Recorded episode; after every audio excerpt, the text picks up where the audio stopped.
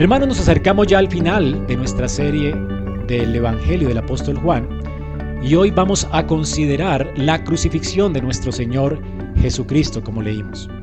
Recordemos que la semana pasada, antes de la cruz, vimos cómo Pilato, siendo el emperador, pues, siendo como el delegado del emperador romano en ese lugar, siendo un juez para Israel, declaró justo a Jesús seis veces él no tenía algo de qué acusarlo. Y procuró seis veces que los judíos le soltaran. Pero recordemos que Juan ya nos había dicho que los judíos ya querían hace mucho rato matarlo. Y es en esta fiesta donde ellos quieren a Jesús muerto. Así que ellos insisten en que Jesús muera seis veces hasta que lo presionan. Y lo presionan a tal punto de que ellos sabían que Pilatos estaba mal con el emperador Así es que Pilato cede para no perder su puesto y cede la presión del pueblo. ¿Cómo le presionan? Si tú no condenas a este hombre a muerte, tú te condenas a ti mismo. ¿Por qué? Porque él está diciendo que es un rey y nosotros no tenemos más rey que César. Así que Israel selló sobre sí mismo su condenación y el juicio de Dios sobre ellos al declarar a, César, a César rey y a menospreciar a su legítimo rey que vino a salvarles. Vimos entonces cómo Pilato cede la presión para no perder su puesto y actúa, aunque antes había actuado justamente, ¿verdad? Viendo que Jesús no tenía culpa, nunca lo condenó, sin embargo lo condenó y actuó contra su conciencia. Y es un hombre culpable. Pero Jesús dice que él tiene menos culpa que aquellos que le entregaron, ¿recuerdan? Jesús entonces es entregado a la cruz por Pilato. Por eso en, la confesión apostólica dice, murió bajo el poder de Poncio Pilato. Si Pilato no le condena, Jesús no hubiera muerto. Pero Pilato le condenó contra su conciencia. Eso es algo maravilloso, ¿verdad? Este hombre buscaba su interés personal, pero en sus acciones libres Dios estaba interviniendo para buscar también su propósito eterno de entregar a su Hijo a morir por nosotros en la cruz del Calvario.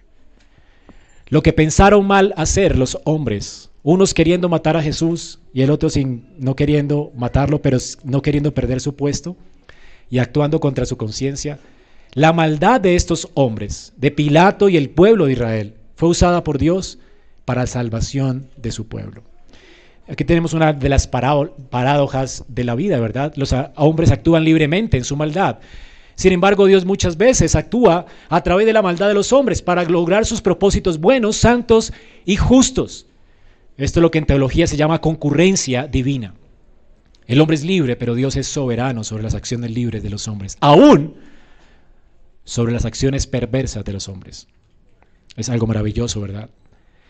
Ahora entonces Jesús sale del pretorio y por supuesto va a salir de la ciudad cargando una cruz.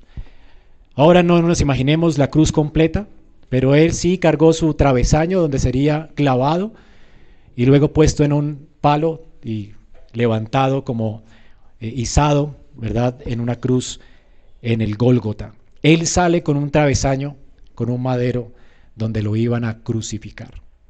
Allí iban a horadar sus manos, iban a perforarlas y a clavarlas contra ese madero. Y luego horadarían sus pies y lo levantarían, lo izarían completamente desnudo, sufriendo una vergüenza terrible por su pueblo. Y esto es lo que tenemos aquí, la muerte de Cristo en la cruz. Mark Johnson dice que la muerte de Jesús en la cruz es el evento más importante de la historia humana. En ella está el clímax de la historia de la redención. De hecho, toda la Biblia está preparando al pueblo de Dios para ese momento. Toda la Biblia habla de esto. Toda la Biblia dice la palabra de Dios, los profetas hablaron de Jesús, de los sufrimientos que sufriría Jesús en esa cruenta cruz y la victoria que obtendría tras ellos. Toda la Biblia habla de esto. La Biblia habla de Cristo y su sacrificio en la cruz para redimir a un pueblo. Así que en la cruz, sigue diciendo él, tiene su clímax la historia de la redención. Toda la Biblia nos prepara para este momento. Desde el momento de la caída, Dios está guiando al pueblo hacia el día en que enviaría un Salvador para redimirles por su pecado. Esa redención que Dios planeó desde la eternidad y que había prometido en la historia fue cumplida en la cruz. Maravillosa cruz, ¿verdad, hermanos? Así que la cruz, hermanos, donde dijo Jesús, consumado es, todos los propósitos de Dios en la historia humana se cumplieron. Es en la cruz donde la justicia de Dios fue vindicada. Allí en la cruz, hermanos, se exhibe la gracia sobreabundante de Dios. En la cruz podemos ver resplandecer su increíble e infinito amor por nosotros, su bondad y su misericordia. Es en la cruz donde, de hecho, se definió el destino eterno de los hombres. Menosprecias la cruz, morirás eternamente. Abrazas la cruz y tienes vida eterna. Esto definió el destino eterno de los hombres. La cruz fue el clímax de la historia humana. Por eso tenemos que la historia se divide antes de Cristo y después de Cristo. Y providencialmente, este es nuestro calendario, ¿verdad? Hay un antes y un después de la cruz. El destino de los hombres depende de si la ignoras y la menosprecias o si la abrazas y la cargas y te unes a Cristo. Así que allí se definió, hermanos, y es increíble de nuevo, la concurrencia divina aquí, ¿verdad? Lo que era un instrumento de tortura cruento en esta vida, en esta historia, como nunca antes ha existido algo tan horrible como la cruz. Este instrumento de tortura fue convertido por Dios en un instrumento de salvación para nosotros. Por eso si cantamos en el himno, oh cuánto amo esa cruz. Lo que era un instrumento de terrible, de terrible tortura, Dios lo convirtió en una gloriosa salvación para nosotros. Por eso hay cruces en las iglesias. Por eso hay cruces, ¿verdad? Y los cristianos siempre han levantado esas cruces como emblema de la afrenta que Cristo sufrió por nosotros. La cruz es nuestro símbolo. Así que hermanos, fue muriendo en la cruz que Jesús de hecho conquistó el poder de la muerte. Y me encanta y cito a MacArthur cuando dice esto, Jesús convirtió la muerte en un amigo benigno que abre las puertas a las glorias eternas del cielo para todos los que en Él creen. Jesús transformó la muerte en algo que podemos anhelar, esperar y anticipar con gozo, porque ella, la muerte, es la entrada a las glorias infinitas, ilimitadas y satisfactorias que Dios ha guardado como una herencia para todos los que creen en Él y son perdonados. Los cristianos no tienen miedo a la muerte, porque Cristo venció la muerte con su muerte. ¿No es increíble que la cruz, esa cruenta cruz, eso que era tan temible para los criminales de Roma, se convierta en esa seguridad para que nosotros muramos en paz? Los creyentes mueran en paz. Un creyente que ha visto en la cruz su salvación y que ha abrazado esa cruz en su vida, es un creyente que no teme a morir, porque sabe que la muerte fue derrotada en esa cruz. Allí tenemos en la muerte de Cristo la muerte de la muerte. El pecado fue derrotado en la cruz, por eso no hay condenación para el que está en Cristo. Así que hermanos, vemos como Juan, en lugar de centrarse en los sufrimientos como lo hacen los demás evangelios, en los sufrimientos de Cristo en la cruz, Él no habla de cómo Cristo sufrió acá. De hecho, Él no habla de las palabras que hablan del clamor de Jesús. ¿Por qué me has abandonado? Él no habla de esto. De las siete palabras, Juan solamente dice tres palabras de Jesús y las tres palabras son palabras triunfantes. Son palabras que salen de allí, de esa boca, mientras está siendo crucificado, emanan de Él misericordia para su pueblo. El gozo de saber que todo ha sido consumado por Dios. Y además de eso dice, tengo sed para que nosotros podamos tener en el gozo, el gozo de la salvación que proviene de Él. Hermanos, vamos a ver esta mañana esto. Juan no nos habla de los martirios de la cruz, nos habla de la victoria de la cruz. Es lo que Juan nos narra, es su punto de vista. Juan está viendo esta cruz, está viendo la victoria, la victoria del pueblo de Dios allí. Hermanos, Jesús está en esa cruz como hemos visto hasta ahora. En su entierro, Cristo en su espíritu tiene el control perfecto de la, de la circunstancia para que se cumpliera la escritura. Él está llevando a cabo los propósitos de Dios y por eso anticipa y grita, consumado es. Ese será el título de mi sermón en esta mañana. En la cruz se consumó, hermanos, el propósito eterno de Dios de redimir a un pueblo para sí. Así que, hermanos, vemos cómo la maldad de los hombres nunca podrá estropear la victoria de Dios. Por más que el hombre ha querido colocar tropiezo a los propósitos de Dios, lo que hacen es impulsar los propósitos de Dios. Aplasta a la iglesia y más olor grato son para Dios en Cristo. Y más crece. ¿No es algo irónico esto? En las peores persecuciones la iglesia crece más. En las peores aflicciones la fe nuestra es más firme. Esta es la locura de la cruz. Esta es la locura, hermanos, como Dios obra en medio de nuestras circunstancias para su gloria siempre. Nadie podrá frustrar sus planes.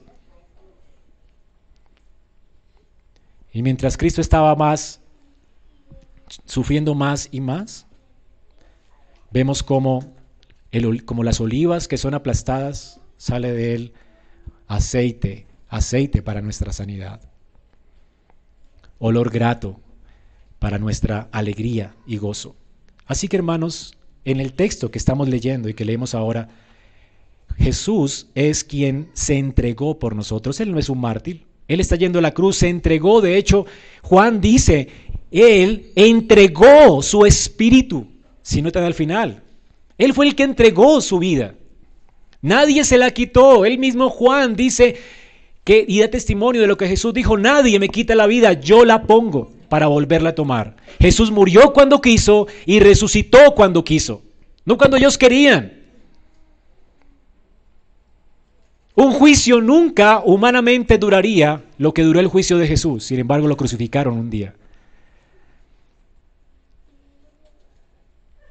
Los muertos en las cruces duraban días, a veces varias, muchas horas vivos. Un día completo vivos siendo martirizados allí, les daban vinagre para calmar su sed y les colocaban un asiento para que pudieran respirar. Duraban vivos para martirizarlos, era un instrumento de tortura. Ellos eran hábiles para hacer esto, para mantener viva a la gente. Sin embargo, ellos vieron que Jesús estaba vivo, ni siquiera pudieron quebrar sus piernas para que dejara de respirar. Él entregó su vida, nadie lo mató. Él la puso cuando quiso, murió cuando quiso, y resucitó como dijo al tercer día, como quiso, no antes. Por eso dice que antes de que se hiciera de noche, antes de que llegaran las seis de la tarde, antes de que se hiciera otro día, que era el día de reposo, ellos dijeron, maten a los presos para que podamos guardarlos. Y fue donde Jesús entregó su espíritu y le clavaron una lanza a su costado. Y entonces estuvo tres días, como dijo, en el, en el, en el, en la tumba. Hermanos, esta es la gloria de la cruz. Cristo está en control y Él resucitó cuando quiso. Así que vemos aquí que Jesús fue a la cruz como un rey conquistador. Él va a la cruz como un rey conquistador aunque estaba siendo humillado. Como dijo allí Pilatos, ¿verdad? Él murió como el rey de los judíos. Se lo dijo obviamente providencialmente. Él se quería burlar. Pero Jesús, hermano, no murió como un mártir, murió como un rey. Alguien dijo que en un sentido de la cruz fue un carro en el cual el rey de gracia cabalgó hacia la victoria sobre todos los que le oprimieron. La cruz fue su victoria. Y él desfiló en este carro para vencer la muerte y el pecado. Él murió para traer consolación a su pueblo también. Él murió como un rey. Él murió también para ser el consolador de su pueblo, para traer consolación, aunque la gente se estaba burlando de él y en medio de estas burlas destiló ternura hacia su mamá y hacia, María y hacia su apóstol. Y estaba preocupado por otros. En esa cruz, hermanos, no solamente tenemos al rey venciendo, tenemos al rey consolando. Pero además en esa cruz Juan nos hace saber que en esa cruz estaba nuestro sustituto, el Cordero de Dios que quita el pecado del mundo. Y entonces nos recrea la historia de manera vívida para que entendamos que quien murió en la cruz no solamente es un rey, no solamente es un consolador, pero también, hermanos, es nuestro sustituto. Eres el Cordero de Pascua. Cristo es nuestra Pascua. Y estas son las tres cosas que vemos en nuestro texto. Y vemos cómo en primer lugar, en el capítulo 19, del 17 al 22, Juan nos narra que él va a esa cruz como un rey. El Señor salió de la ciudad, dice aquí en el versículo 1. eh, perdón, versículo 19, 16. Así que entonces lo entregó a ellos para que fuese crucificado, tomaron pues a Jesús y le llevaron. Y él cargando la cruz salió al lugar llamado la carabela, en hebreo el Golgota. Salió de la ciudad desfilando como un rey. Hermanos, es increíble esto, porque noten aquí la palabra dice, salió al lugar llamado la calavera. Él no, él no, no lo estaban empujando. Eso es absurdo. Las personas no querían morir en una cruz. Nadie quería ir a la cruz. Las personas se resistían a cargar sus maderos. Nadie iba voluntariamente a una cruz. Ellos gritaban. Eh, los soldados romanos tenían látigos y con látigos los obligaban a marchar hacia adelante. Sin embargo, Jesús marchó hacia la cruz con honor. Y cuando las mujeres de Jerusalén, en otros textos vemos que estaban llorando por él, le dijeron, no lloren por mí, mujeres de Jerusalén. No tengan lástima. Él es el rey. Lloren por ustedes. Son ustedes las que me necesitan. Las dignas de lástima son ustedes y sus hijos. Ustedes son dignos de lástima, no yo. Yo vine porque son dignos de lástima. Ustedes merecen esa muerte, yo la voy a llevar por ustedes. Giman por ustedes, crean en mí. Él iba como un rey a vencer la muerte y el pecado. Él es digno de conmiseración. Él es digno de nuestra adoración, respeto, honor y gloria. Él es el rey de gloria, hermanos. No es un mártir. Cristo no murió como un mártir, él murió como un rey, un rey victorioso. Así que Jesús salió cargando esa cruz, sin que nadie lo obligara, sin que lo estuvieran empujando, como el ganado, como cordero, como una oveja fue llevado al matadero. ¿Has visto cómo desfilan las ovejas al matadero? Ellas le creen a su pastor. Ellas nunca están esperando que el pastor las sacrifique. Ellas piensan que van a comer buenos pastos. Y obedecen la voz de su pastor. Mi hermano que siempre ha sido un carnicero, ¿verdad? La primera vez que mató una oveja. Todos los animales lloran cuando los matan. Un cerdo gime cuando lo matan. El chillido es asqueroso. Yo crecí con eso. Una vaca llora cuando la matan. Una oveja, un cordero, te mira con ojos de cordero degollado. ¿Has visto el dicho? Literalmente guarda silencio espera que le claven el cuchillo, nunca llora. Este es el animal con el que Jesús es representado. Él es el Cordero de Dios que quita el pecado del mundo voluntariamente, se ofreció por nosotros. Hermanos, esto es increíble porque también nos hace, eh, nos recrea la historia de lo que sucedió con Abraham, ¿recuerdan?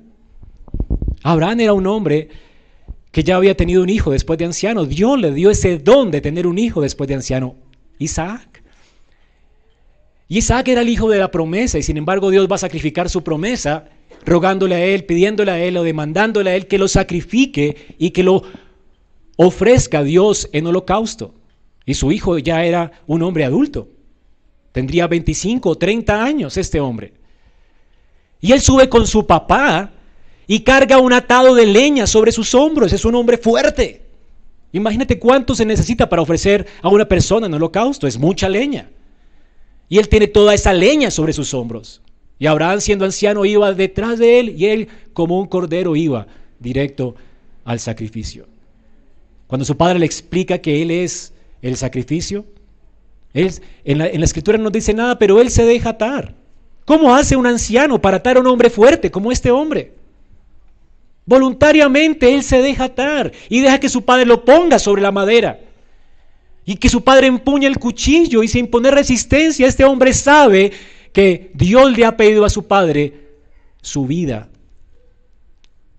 Isaac sabe que él es el sacrificio de ese día. Voluntariamente se entregó. Sin embargo, Isaac es un pecador.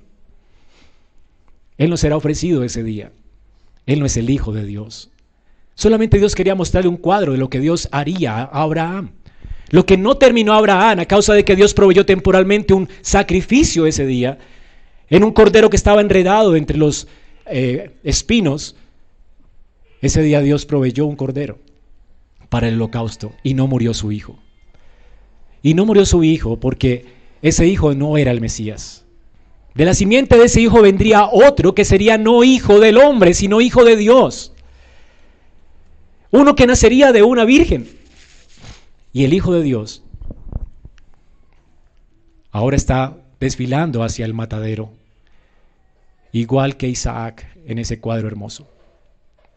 Vemos en Isaac un cuadro hermoso del Evangelio.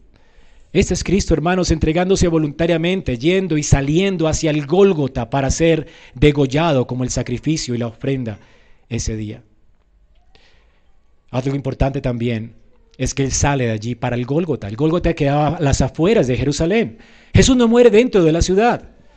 Podían haberlo matado apedreado dentro de la ciudad, dentro de las plazas de la ciudad. Sin embargo, Él sale y muere fuera de la ciudad. Y el autor, eh, Juan, nos dice que Él salió fuera y dice que todo el mundo lo dio desfilando. Y por el título dice que ese lugar donde estaba siendo llevado, el versículo 20, quedaba cerca de la ciudad, quedaba a las afueras de los muros de Jerusalén. Éxodo 29, 14 dice, pero la carne del becerro de, expiación y su piel, su estiércol, todo lo, que, todo, lo que tiene los quemarás fuego a fuego, o sea, el holocausto va a ser fuera del campamento. Ese será la ofrenda por el pecado. ¿Dónde se sacrificaban las ofrendas por el pecado? ¿Dónde se quemaban los holocaustos? Fuera de la ciudad. Esto es lo que dice Hebreos. Él murió, él salió fuera del campamento para llevar nuestras transgresiones. Él es el Cordero de Dios que quita el pecado del mundo. No solo salió, sino salió fuera, a morir fuera. Levítico 4:21, y sacará el becerro fuera del campamento y lo quemará como quemó el primer becerro. Expiación es por la congregación. Era la expiación del pecado por su pueblo. Así que hermanos, Cristo salió también, no solo a ser crucificado fuera del campamento, como la escritura decía que debía morir el Cordero de Pascua, pero también Isaías 53, versículo 12 nos dice que Él derramó su vida hasta la muerte y fue contado con los pecadores, habiendo Él llevado el pecado de muchos y orado por los transgresores. ¿Cómo Él murió? En medio de pecadores. Y Juan dice que Jesús estaba en medio de quién? De dos criminales. Dos criminales muriendo junto a él. Ahora, Pilato, y es curioso porque uno de los que estaba en la cruz, ¿se acuerdan? Se arrepintió ese día. Y uno piensa, ¿cómo hizo él para arrepentirse? ¿Conocía a Jesús? Bueno, ese día lo conoció. ¿Y cómo lo conoció? Y es irónico porque el primer evangelista, después, en medio de la muerte de Cristo, el primer evangelista es Pilato. Pilato cuelga un tratado evangelístico en esa cruz. En esa cruz decía, Jesús Nazareno, rey de los judíos, en cuatro, en tres idiomas. Estaba escrito en arameo, que era el idioma que normalmente hablaban los judíos de Palestina, así que los que vivían en Jerusalén podían entender lo que estaba escrito allí y lo leyeron. Jesús de los judíos, Jesús de Nazaret, rey de los judíos. Y también estaba escrito en latín, que era la lengua oficial del gobierno. En el gobierno todo el mundo hablaba latín, así que los soldados pudieron leer Jesús, Nazareno, rey de los judíos. Y también en griego, que era el idioma mundial del comercio, como el inglés o el mandarín hoy en día. Jesús, Nazareno, rey de los judíos, todo el mundo podía leer esa inscripción. Y fue el tratado evangelístico más poderoso de la historia, aunque lo que quería hacer Pilato era burlarse y vengarse de los judíos. ¿Por qué? Jesús Nazareno, ¿qué era Nazaret para un judío? ¿No escuchamos en, los primeros capítulos de Juan de Nazaret poder salir algo bueno? Los judíos no creían que Jerusalén era un pueblo insignificante, de lo que ellos nunca esperarían que saliera algo bueno. Así que él pone esto a propósito, Jesús de Nazaret. Ese es su rey. Salió de donde no esperarías algo bueno. Él es de Nazaret, es para burlarse de ellos.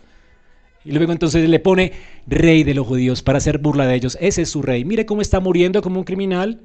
Mire de dónde salió su rey. Ese es su rey. Y él para burlarse y para que y dejar testimonio eterno de su burla y su venganza, Dios deja un testimonio eterno, un tratado evangelístico para todos los pueblos. Porque sí, Jesús es el rey de los judíos. Y Pilato no quiso cambiar esto. La gente intentó cambiarlo.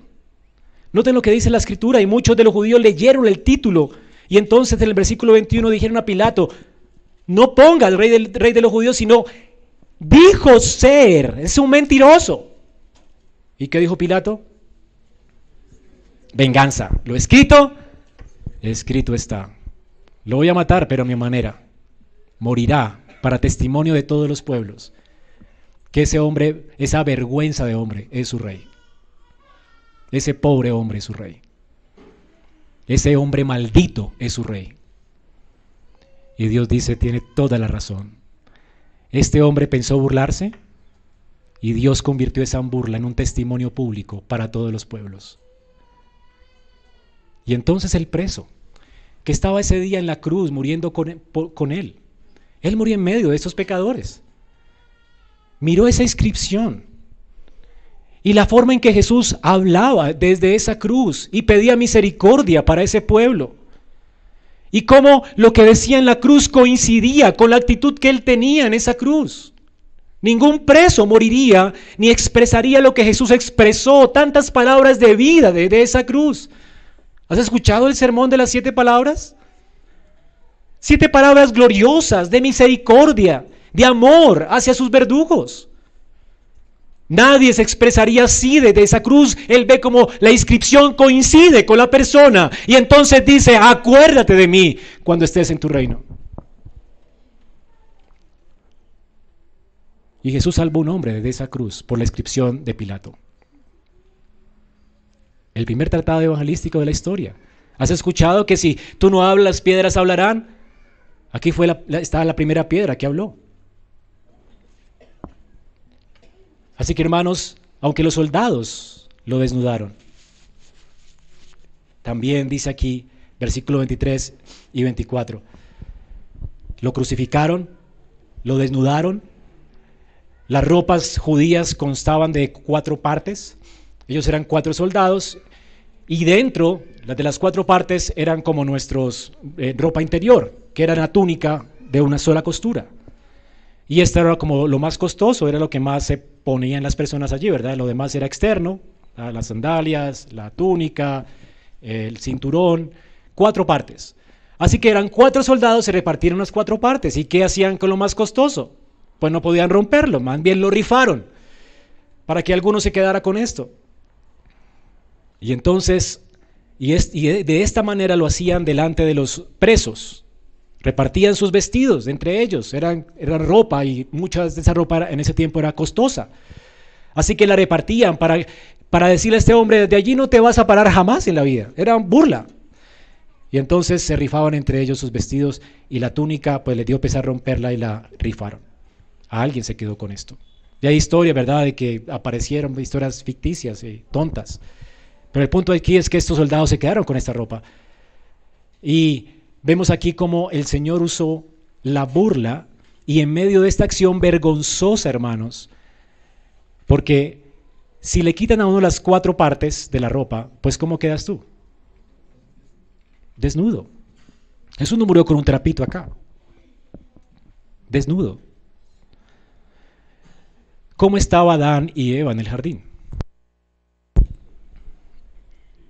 Desnudos. ¿Y qué sintieron ellos? En este mundo caído después de la caída? ¿Qué vio? ¿Cómo se sintió Noé cuando su hijo vio su desnudez? Avergonzado. ¿Qué llevó sobre sí Cam por causa de descubrir la desnudez de su padre? La desnudez es señal de vergüenza, de oprobio sobre nuestra vida, de maldición. Por eso Dios tiene que cubrir a Adán y Eva en el jardín con pieles y túnicas de, animales. ¿Recuerdan esto?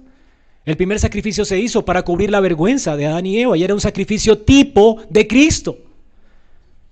Dios está anunciando lo que haría con su Hijo.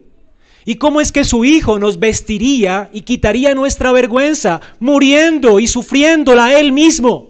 Él fue desnudado para que tú seas vestido.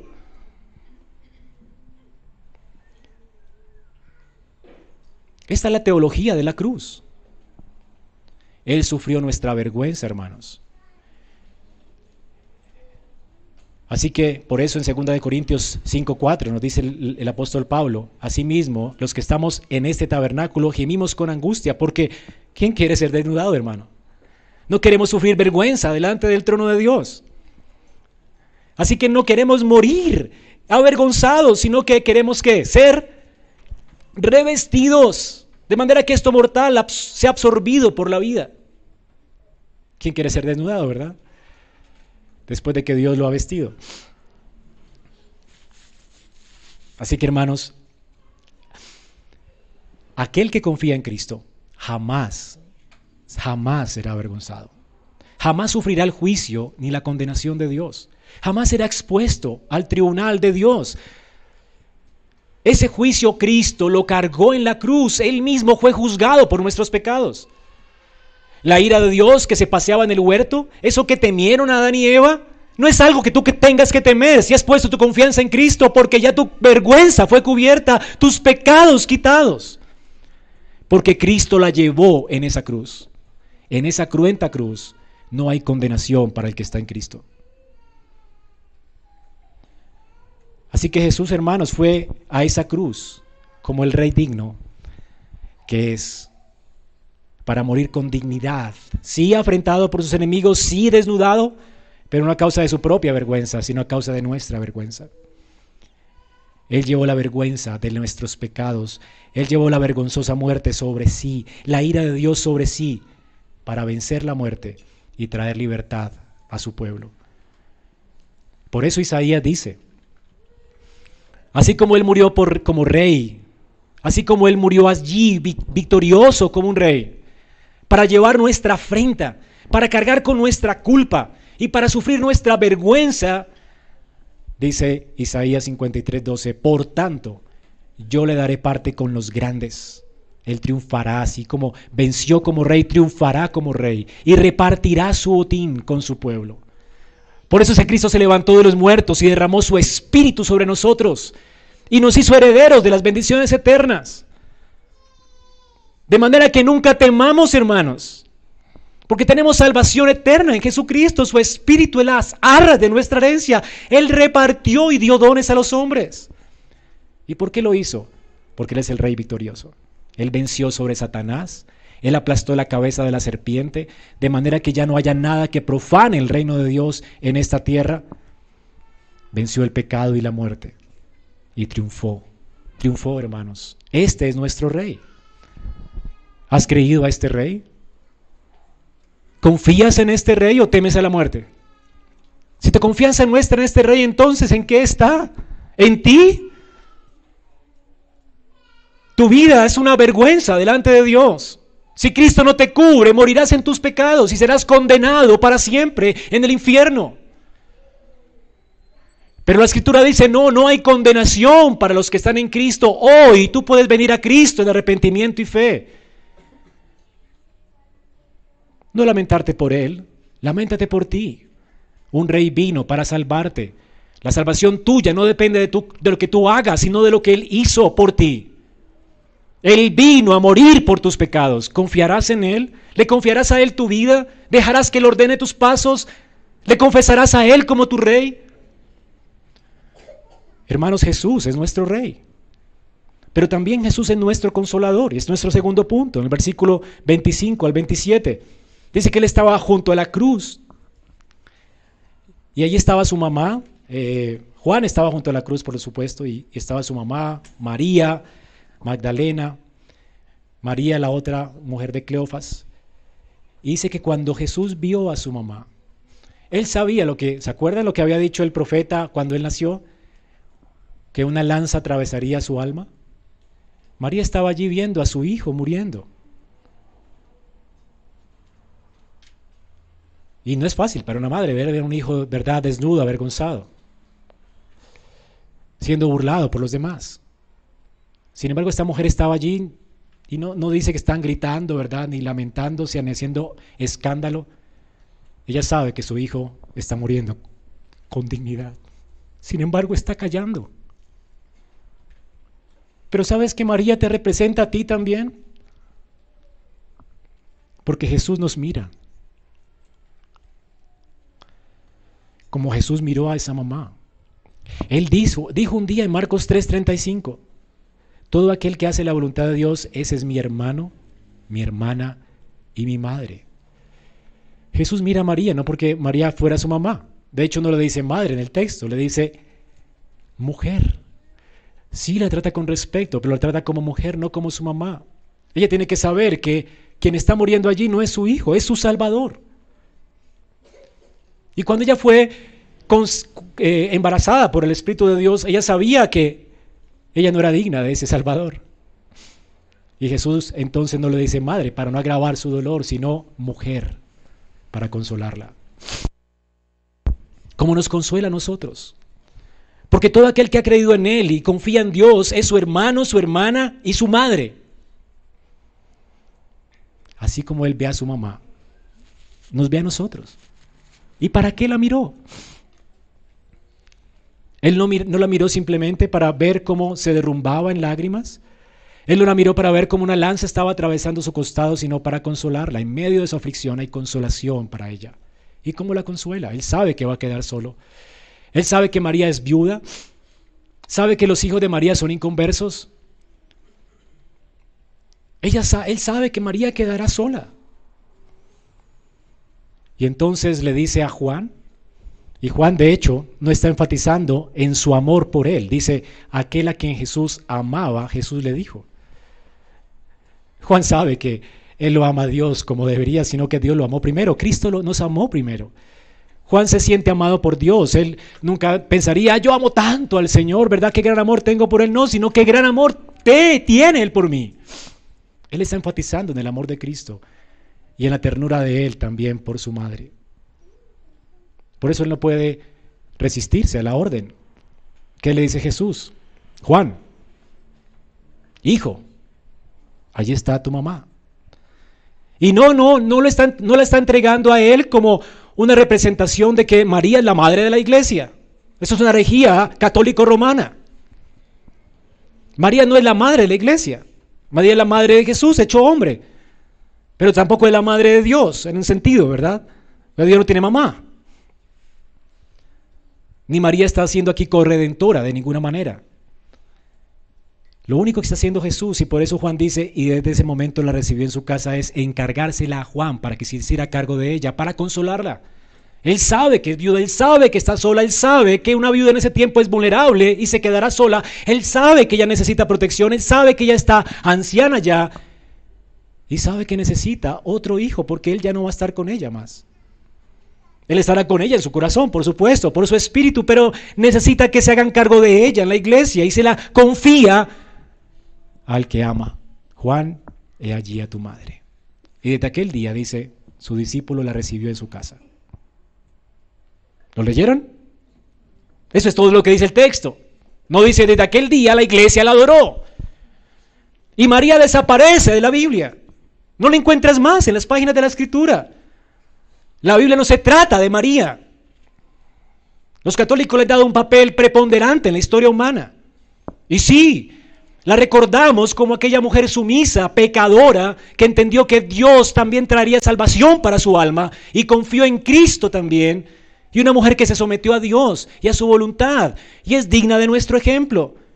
Pero no es tu mamá, ni es la madre de la iglesia.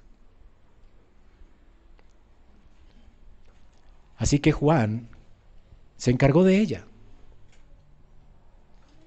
Y es la orden de Dios para las viudas de la iglesia, que nos encarguemos de ellas y de los huérfanos, que nos acordemos de los pobres. La iglesia debe hacerse cargo de las viudas y los huérfanos, para mostrar así la ternura y la compasión y la consolación de Cristo. Las viudas deben ser consoladas en la iglesia, no explotadas en la iglesia, que es lo que hacían los fariseos. Las visitaban para explotarlas. Hay que visitarlas para consolarlas para sostenerlas. El papel de la iglesia es sostener a las viudas y a los huérfanos, mostrando así que Cristo es un consolador glorioso para su pueblo. Así que Cristo es nuestro consolador. Por esta razón, hermanos, podemos conocer aquí en esta preciosa escena lo que Pedro dice en, en 1 de Pedro 5.7. Echando toda vuestra ansiedad sobre Él, porque Él que tiene cuidado de nosotros. Qué belleza, ¿no? Por eso, hermanos, cuando los apóstoles le dicen a Jesús, Jesús, dejamos nuestros padres, dejamos nuestra familia, nuestra casa por ti, ¿qué recibiremos? Y Jesús les dice, ustedes no, no han dejado nada, hermanos, lo han, lo han conseguido todo. En un mundo lleno de egoísmo, de egocentrismo, en un mundo lleno de individualismo, donde cada uno está buscando lo suyo, Dios cambia el corazón de su pueblo para que dejen de buscar lo suyo y sean un pueblo para su gloria. ¿Y cómo es un pueblo para su gloria? Un pueblo donde ya no andamos de manera individual, sino que pensamos en los demás y los vemos como superiores a nosotros mismos. Por lo tanto, si tú has sido salvado por Cristo y has dejado padre, madre, casa, casa, lo que quieras que hayas dejado, lo has conseguido todo, porque Jesús dice a estos apóstoles, ahora ustedes tienen padres, más hermanos, más mujeres, más hijos por, por causa del reino de Dios. Hermanos, tengo más madres en la iglesia que las que tenía antes de ser creyente. Hay mujeres aquí que oran por mí, que me regañan muchas veces, aunque me respetan. Tengo una cantidad de mamás en la iglesia, hermanos, hermanos en Cristo. ¿Crees que en la iglesia hay posibilidad alguna de sentirse desamparado? Cuando Dios ha traído salvación a un pueblo, Dios también trae amor a ese pueblo los unos por los otros. Hermanos, yo los amo entrañablemente. Y, entiendo el amor de ustedes por mí. Y nunca me he sentido solo de que me convertí en creyente. Sin embargo, antes me deprimía porque estaba solo.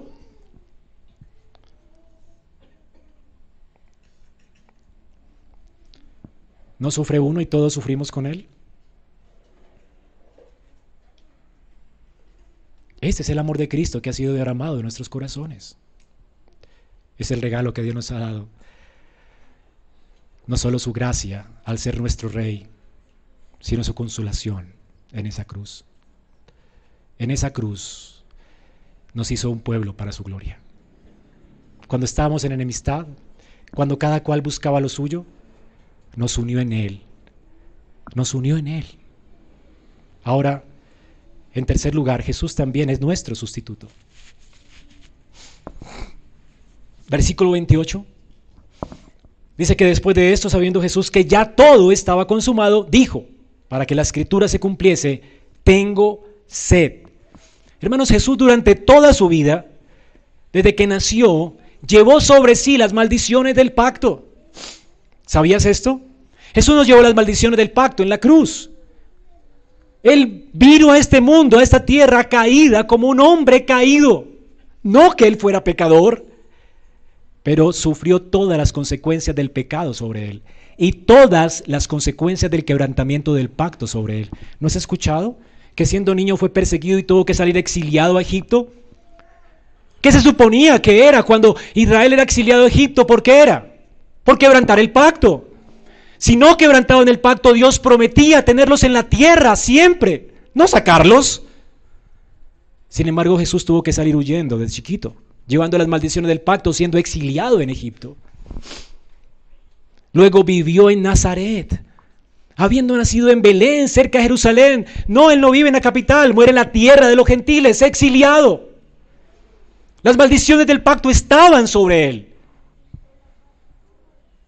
Pobre, siendo el rey de Israel, nunca tuvo lo que eh, cualquier rey de Israel tuvo. No tenía una almohada donde recostar su cabeza. Fue un rey exiliado, como David cuando fue disciplinado por Dios, cuando su hijo le arrebató el trono y tiene que salir corriendo, huyendo. Así estaba Jesús en este mundo, huyendo todo el tiempo, escondiéndose todo el tiempo, sin dónde recostar su cabeza.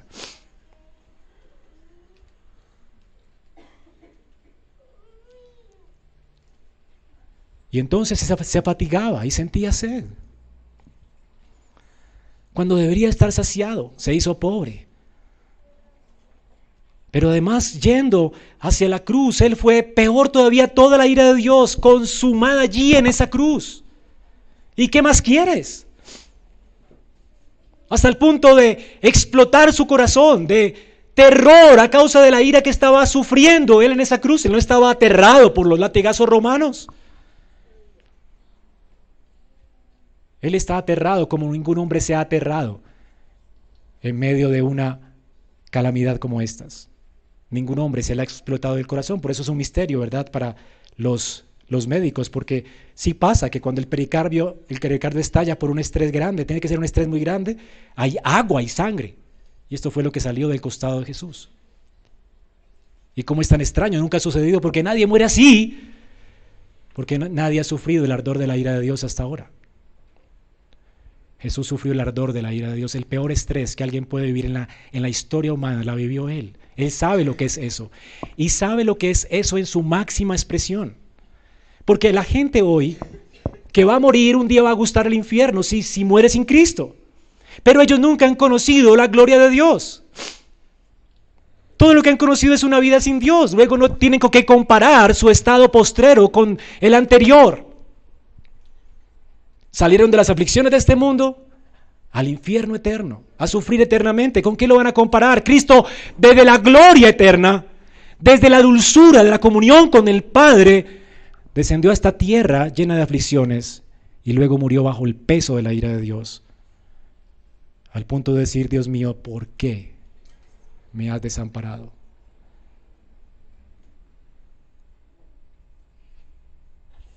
Las maldiciones del pacto Decían que Dios entregaría a su pueblo a sus enemigos. Cristo fue entregado a sus enemigos. Y la indiferencia de Dios fue sobre él en esa cruz. Por eso el Señor dice, sabiendo que ya todo había sido consumado, ¿qué más podía pedir el Padre? Si toda la ira estaba sobre él. Entonces Jesús después ya de humillarse al punto de absorber completamente la ira de Dios sobre él, siendo Él una persona eterna? Si tú tuvieras que pagar por tus pecados, nunca te alcanzaría, ¿verdad? Porque no tenemos con qué pagar. Sin embargo, Cristo es el autor de la vida y Él sí tiene con qué pagar. Y en la cruz fue suficiente. ¿Qué más se podía pedir? Pagó con ligotes de oro. Una deuda que nosotros no, jamás pagaríamos eh, durante toda la eternidad. Él la pagó en un segundo porque el peso de su gloria es que Él es Dios hecho carne. Quien murió en la cruz es Dios hecho hombre. Él dijo entonces, ya está consumado. Ahora después de satisfacer nuestra necesidad de justicia, ahora Él quiere satisfacer su necesidad de agua. Y dice, tengo sed. Tengo sed. Y le dan de tomar vinagre. Y en medio de sus sufrimientos, aún así, en su clamor se cumple la profecía, ¿verdad? El Salmo 22, 14 y el Salmo 69, 21. He sido derramado como aguas. Todos mis huesos se descoyuntaron. Ahora dice aquí, mi corazón fue como cera, derritiéndose en medio de mis entrañas. Y mientras esto estaba sucediendo, él dice, consumado es, ya no, ya no puede más, su corazón está explotando. Y él va y antes de que entregue su vida completamente al Padre, dice, sabiendo que esto ha sido consumado, dice, tengo sed. Y el salmista dice, como un tiesto se secó mi vigor y mi lengua se pegó a mi paladar. Y el Salmo 69, 21, me pusieron además hiel por comida y en mi sed me dieron a beber vinagre. ¿Entiendes? Para que se cumpla esto, ¿qué tiene que pasar, hermano? Luego el corazón entonces, cuando tomó ese vinagre, se estaba deshaciendo como cera y también se cumplió la profecía del Salmo 22. Su corazón estalló a causa de la ira de Dios que estaba viniendo sobre él. Y entregó entonces su espíritu. Y se entregó completamente a Dios. Luego de que su corazón se deshizo, antes de expirar, dijo, gritando, consumado es. Todo terminó. Todo lo que el Padre planeó en la historia terminó. Mark Johnson dice que este fue el grito triunfal desde la cruz, más extraordinario que jamás alguien haya escuchado. De hecho, la creación, dice él, estaba anhelando ese grito desde la caída de Adán en pecado. El hecho de anunciarse esta victoria en la misma garra de la muerte, en medio de las tinieblas, porque era una tarde llena de tinieblas, era algo significativo, hermanos. Demostró que la servidumbre divina logró la redención de nuestros pecados. La muerte fue absorbida en victoria. Consumado es. Él completó su obra. Él completó su obra de vivir perfectamente como tenía que vivir Adán, pero de llevar sobre sí el castigo que merecían nuestros pecados a causa de la maldición que trajo Adán sobre la creación. Él es nuestro segundo Adán. Él llevó nuestra maldición, pagando el castigo que merecían nuestros pecados, pero también vivió obedientemente, no tenía nada más que hacer aquí, entregó su vida y se hizo justicia. La justicia de Dios fue vindicada. Él se entregó para recibir la ira de Dios y él entregó completamente su vida en obediencia al Padre en un mundo lleno de, de maldición, en un mundo lleno de calamidades. Se entregó en servicio al Padre por nosotros, obedeció por nosotros y murió por nosotros. ¿Y qué más quieres? ¿Le falta algo a lo que Jesús hizo en esa cruz? ¿Le falta algo al, al, al, precio que Él pagó por nuestra redención? Ahora, los requisitos justos de Dios para la salvación entonces se han satisfecho. Y para que sepamos que fue real la muerte de Cristo, Juan dice que todos los, los judíos querían celebrar la Pascua, otra ironía, ¿verdad? Entonces queremos celebrar la Pascua porque los muertos no se podían dejar allí colgados según la ley de Dios. Hay que guardar los muertos rápido y como no están muertos, mátenlos rápido. Les quiebren las piernas y quebrándole los huesos de las piernas, ellos dejaban de respirar porque las cruces tenían apoyo para que ellos respiraran así poder prolongar su martirio. Así que los judíos esperan que las piernas de Jesús sean rotas para matarlo rápido. Y entonces, si lo matan rápido, ellos podrían seguir adorando. Qué, ironía, ¿verdad? ¿Ah? Hay iglesias que se deshacen de Dios y pretenden adorar a Dios. Y son indiferentes a Cristo y pretenden adorar a Cristo. Esto es lo que hacían los judíos hipócritas, muertos en sus delitos y pecados. Entonces, tenemos que ellos, queriendo hacer esto, no lo pudieron hacer. Dios está a cargo de la historia. En la historia no sucede lo que tú quieres, sino lo que Dios ha decretado desde antes de la fundación del mundo. Ningún hueso podría ser roto. ¿Y por qué? Porque Él es el Cordero de Dios que quita el pecado del mundo. Y se los voy a demostrar, hermanos. ¿Qué decía la escritura acerca del Cordero de Pascua? Éxodo capítulo 12, versículo 43 al 47. Jehová dijo a Aarón y a Moisés, esta es la ordenanza de la Pascua. Ningún extraño comerá de ella, mas todo siervo humano comprado por dinero comerá de ella después de que lo hubiese circuncidado. O sea, la Pascua es para la iglesia, tanto de judíos como gentiles, que habían sido introducidos en el pacto de la gracia de Dios. Ahora, ¿cómo comían de ella? Así que el extranjero, el jornalero comerán de ella. Con judíos estaban allí, todos en un pueblo, ¿verdad? Dios siempre ha tenido en mente salvar gentiles.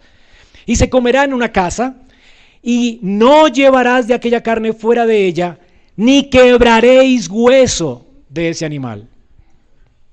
Toda la congregación de Israel lo hará. Si se hubiera quebrado un hueso de Jesús, tú no podrías creer en la Biblia, ni en el sacrificio de Cristo, ni en Dios.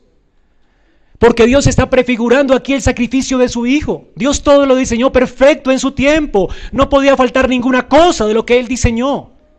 Todo se está cumpliendo a pesar de la voluntad pérfida de los hombres. ¿Se dice así? Porfiada, no sé. Éxodo 12:43. Se comerá en casa y no llevarás fuera ni quebraréis hueso suyo. Y 1 Corintios 5:7 dice, limpiaos de la vieja levadura para que seáis nueva masa sin levadura como sois, porque nuestra Pascua, que es Cristo, ya fue sacrificada por nosotros. Es interesante que eh, la Biblia llama perros a los falsos obreros que quieren hacernos circuncidar y volver otra vez a celebrar fiestas y Pascuas y todo este tipo de cosas. Y hoy está regresando ese, ese tipo de personajes y se están infiltrando en la iglesia queriéndonos llevar de nuevo a la esclavitud de la ley.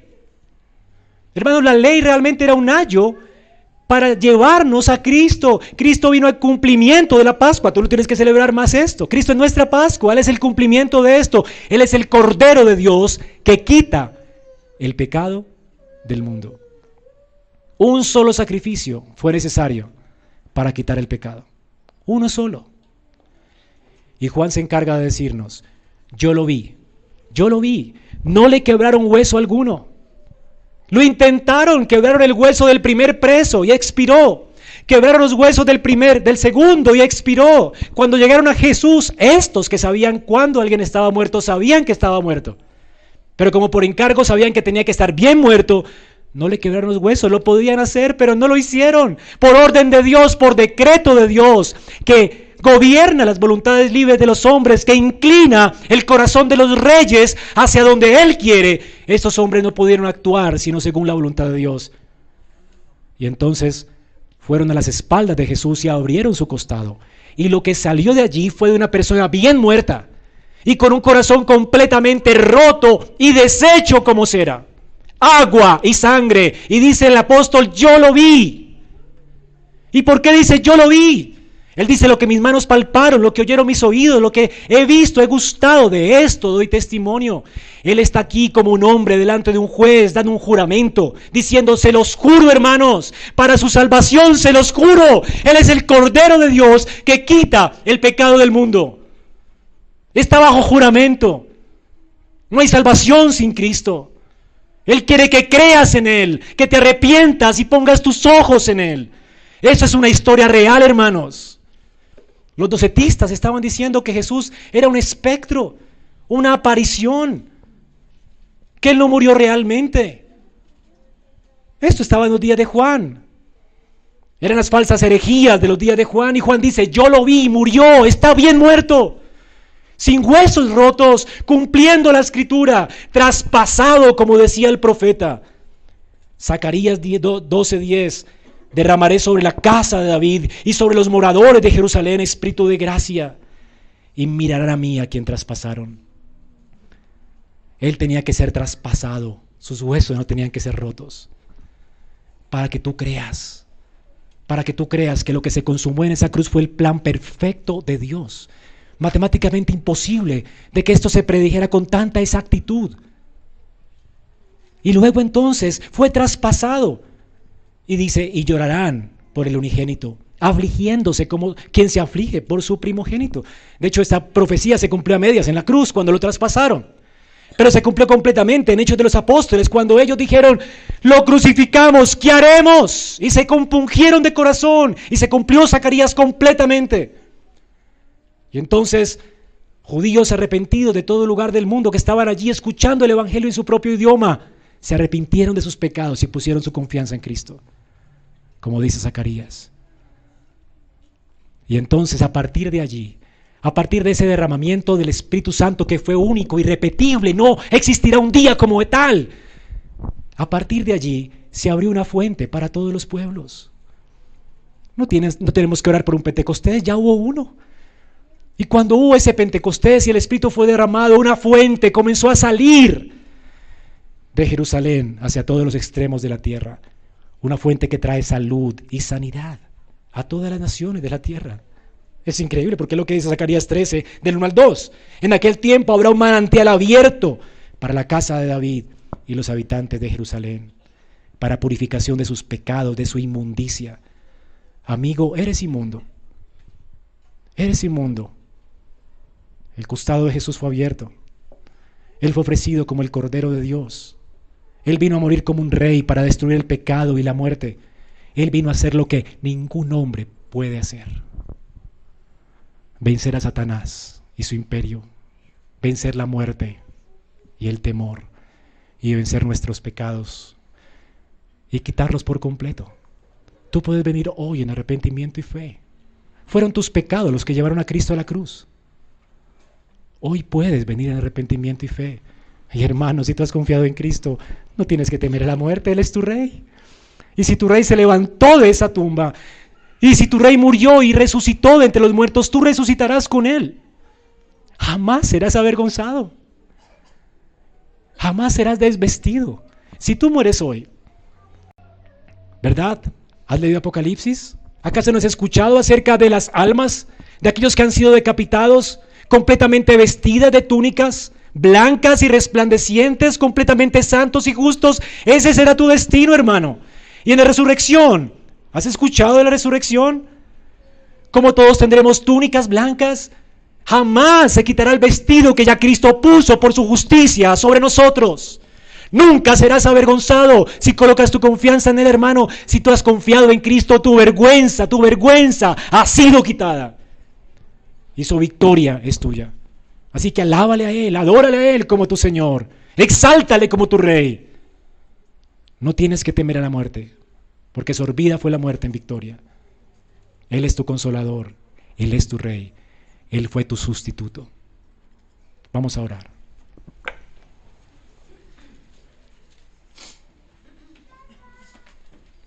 Señor, gracias por tu palabra, por el poder de tu Espíritu que obra en nuestros corazones por medio de ella, por el que tengo la seguridad, Señor, que tú podrás salvar a aquellos que no han oído. Tú podrás quitar el corazón de piedra en esta mañana por tu Evangelio. Y por el Espíritu estoy seguro, Señor, que también traerás refrigerio al alma hambrienta al que está dudando, Señor, lo levantarás y lo consolarás por tu gracia y misericordia expresadas en esa cruz. Señor, te damos gracias por ser nuestro Rey consolador y por ser nuestro sustituto, el Cordero que quitó nuestros pecados, que venció a Satanás y la muerte.